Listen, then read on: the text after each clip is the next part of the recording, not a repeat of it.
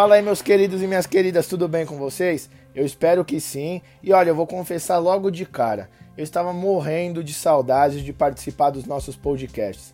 Ah, Pedro, mas você está fazendo toda vez o resumão da rodada, está trazendo aí encontros semanais no Instagram. Tudo bem, eu concordo, é incrível participar do resumão da rodada, mas eu vou confessar para vocês também que eu tenho um grande apreço aí por conteúdos de áudios. Então, para agraciar mais ainda esse começo de semana, vou trazer uma baita entrevista com o Otávio, que atualmente está jogando na Bulgária e falou com a gente sobre diversos assuntos. Falou sobre a questão do coronavírus, falou sobre sonhos aí na carreira futebolística. Então vai ser um bate-papo que você vai ver que vai passar num piscar de olhos. Bom, como eu disse, nosso grandioso Otávio, que atualmente está com 26 anos de idade, já passou pelo Botafogo, Fiorentina, Tupi, Volta Redonda, atualmente está jogando muito no campeonato búlgaro. Otávio, antes de mais nada, eu gostaria de agradecer e falar que é um prazer estar conversando com você, por você ter reservado esse tempinho na sua agenda, que a gente sabe que as coisas estão meio corridas aí com a volta do calendário esportivo. Então fica aqui meu muito obrigado para você, meu craque. Para a gente começar nosso bate-papo, né? Vamos numa linha de raciocínio um pouco mais lógica.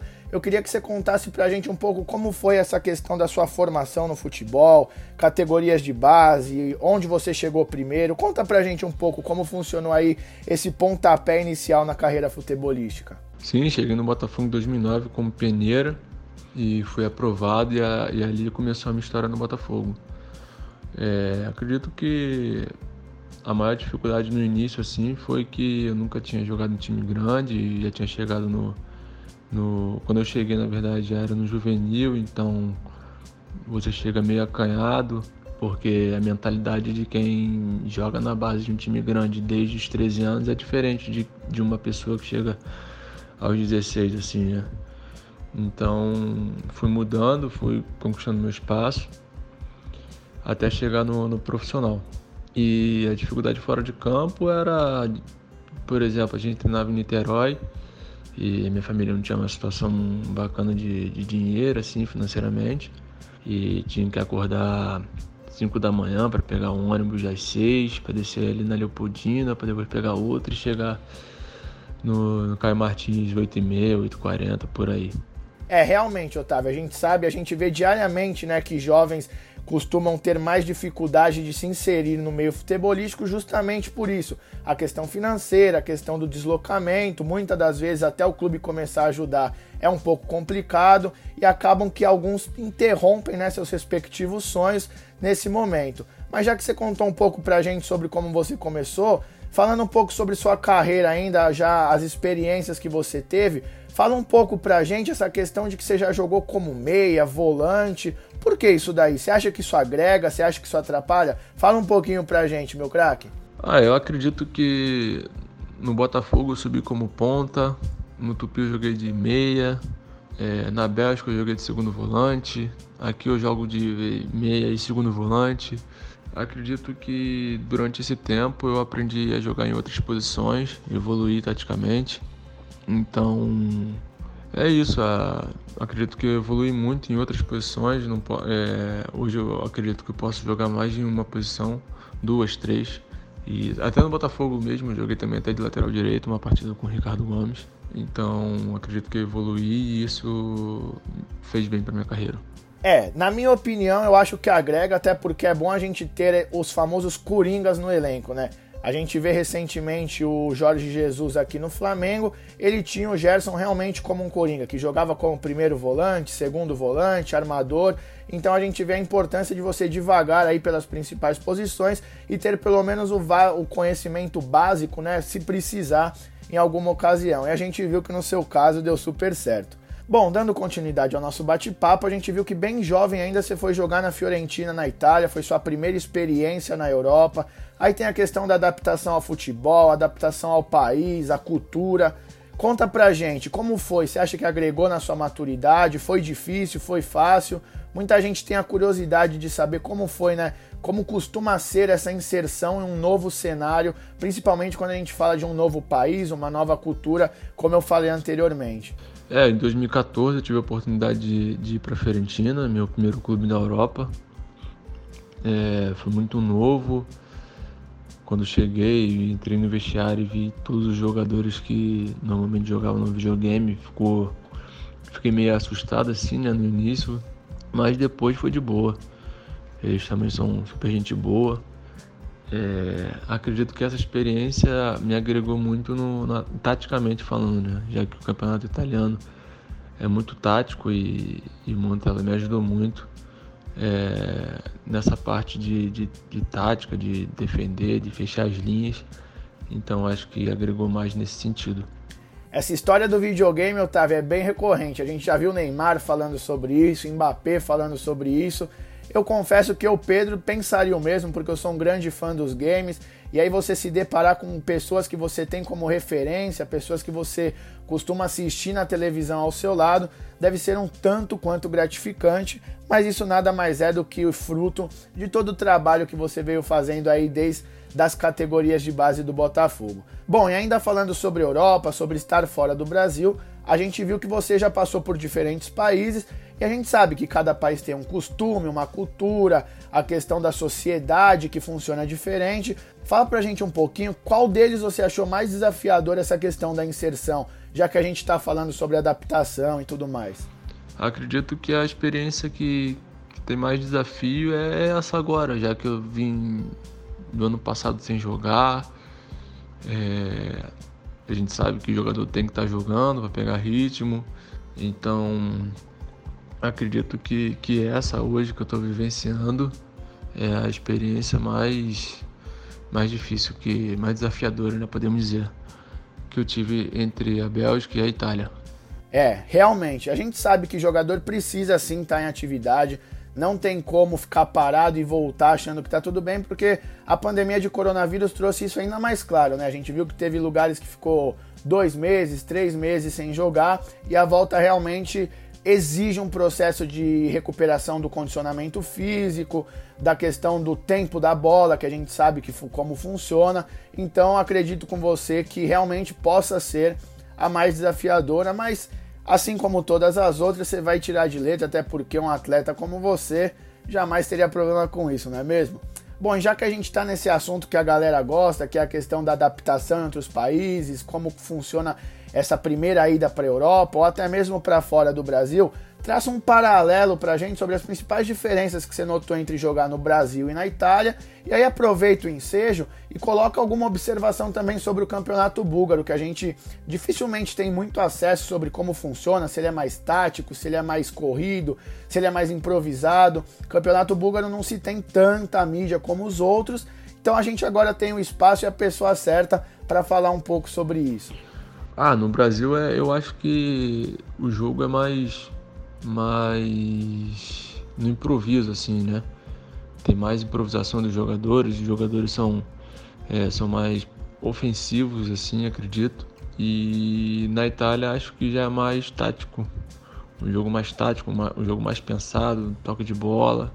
E no Brasil acho que o jogo é mais rápido, mais mais ofensivo. Acho que é essa a diferença. Ah, acredito que o campeonato brasileiro é mais jogado do que o campeonato búlgaro. O búlgaro é mais físico. É um jogo muito físico de, de disputa de território. E o, e o campeonato brasileiro, para mim, ele é mais jogado, tendo mais improvisações e lances individuais. Bom, show de bola a gente saber um pouco mais sobre o campeonato búlgaro, não só eu, mas nossos internautas e nossos ouvintes. Eu já imaginava que deveria ser um futebol um pouco mais pegado, dessa questão física, mas não tinha certeza e agora coroou aí a minha suposição sobre o futebol búlgaro com a sua opinião, Otávio. Bom, continuando nosso bate-papo, que tá show de bola. A gente viu que em 2015 você voltou pro Brasil, jogou no Botafogo. Aí teve a questão do empréstimo pro Tupi, foi pro Volta Redonda também, fez boas partidas. E aí logo de cara você voltou pra Europa. Então, falando um pouco sobre esse regresso ao Brasil, a experiência que você teve aqui nesse intervalo de tempo, conta pra gente o que você achou que foi fundamental para que os clubes europeus pensassem: não, vamos manter ele aqui na Europa mesmo, porque vai fazer diferença, vai ser importante para o nosso clube.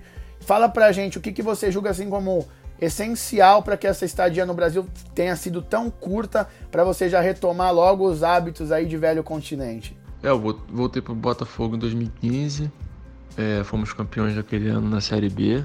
Voltamos com o Botafogo para a primeira divisão. E logo depois eu fui emprestado para o Tupi. Estava fazendo uma boa Série B, mas infelizmente me machuquei. Quando voltei, fui jogar o Carioca pelo Volta Redonda. E logo em seguida tive uma proposta do, do futebol belga.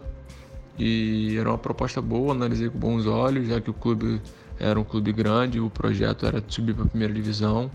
Naquele ano chegamos na final, mas infelizmente perdemos e lá como sobe só um, nós não subimos nessa, nessa temporada. Otávio, que carreira, hein, meu craque? Eu acredito que muitas coisas boas ainda estão por vir. E falando no que está por vir, fala pra gente.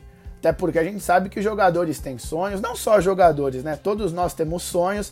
Então, se você, Otávio, tem algum sonho aí para realizar no futebol, pense em voltar para o Brasil futuramente, porque olha, eu acredito que tem torcedor carioca que ainda espera ver Otávio despontando aí em Campeonato Brasileiro. Então fala pra gente que sonho ainda está em aberto na sua carreira, como você vê uma possível volta para o Brasil, será que vai rolar? Existe, existe.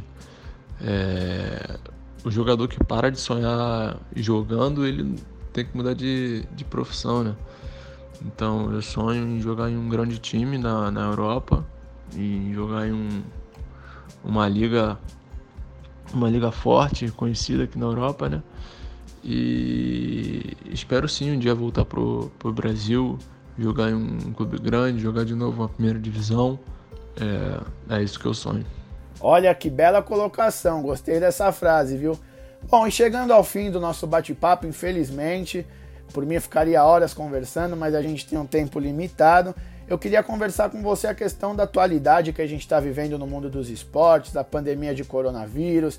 Teve a paralisação no calendário, teve país que ficou um tempinho a mais, teve outros que ficaram um tempinho a menos, como foi o caso da Bulgária. Como foi aí? Como que os clubes trataram?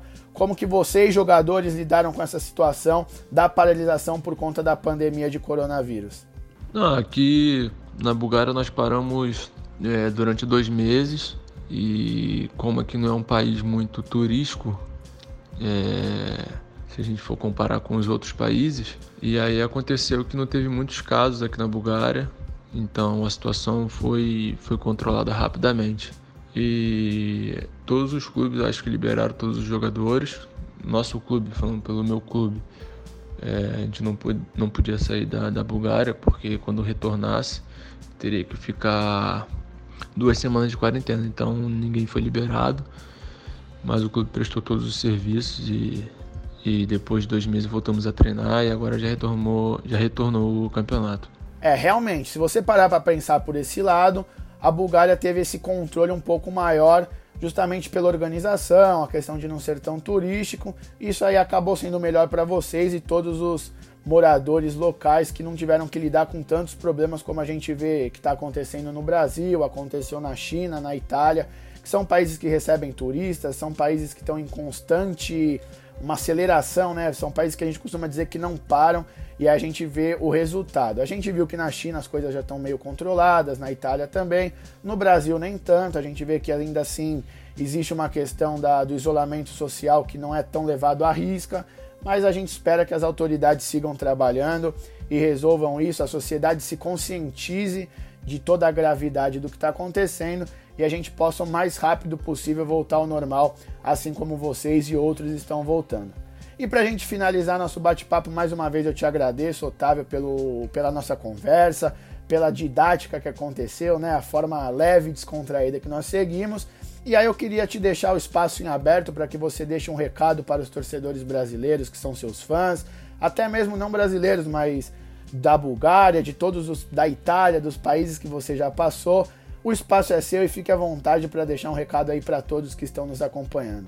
Ah, meu recado para os brasileiros é que se cuidem, que façam suas devidas precauções, porque a gente sabe que, que esse vírus é, não é brincadeira e que desfrute do futebol agora, né, que já está retornando, mesmo que não possam ir para o estádio. É, mas que possam ver pela televisão. A gente sabe que, que foi muito ruim ficar esses meses sem futebol e agora retornando, que a gente possa aproveitar. Um grande abraço do Surdinho. Realmente a gente sabe o quão ruim foi ficar esses dois, três meses sem futebol, sem perspectiva. A gente aí que gosta do mundo dos esportes teve Olimpíadas que não aconteceu, vai acontecer só agora em 2021. Então realmente não foi nem um pouco positivo tudo que aconteceu aí no decorrer desse ano de 2020. Mas assim como você, a gente espera que o pessoal se cuide, siga as precauções, até porque a gente já teve provas que isso sendo seguido à risca, tudo tende a ficar bem. Eu te desejo muita boa sorte aí no Beirô e na Bulgária. Se eu falei errado, me dá uma corrigida, porque não estou acostumado com o campeonato búlgaro, mas eu te desejo toda a sorte do mundo, que você alcance todos os seus sonhos e realizações que tem pela frente.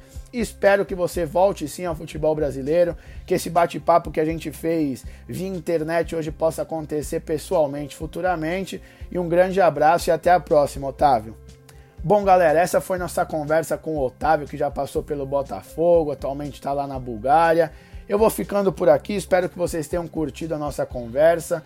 Logo, logo vão ter mais conteúdos aqui nas plataformas como o Deezer, como o Spotify. Vocês já estão acostumados, isso daí o Marcelo, a Gabi, a Damares, todo mundo costuma falar com frequência e eu só estou reforçando aqui para vocês. Deixem nos comentários o que vocês acharam, deixem sugestões do que vocês gostariam de ouvir aqui nos nossos conteúdos de podcast, que a gente vai interagindo com vocês encontrando saídas para trazer muito entretenimento e informação da melhor qualidade para vocês. Um abraço e até a próxima.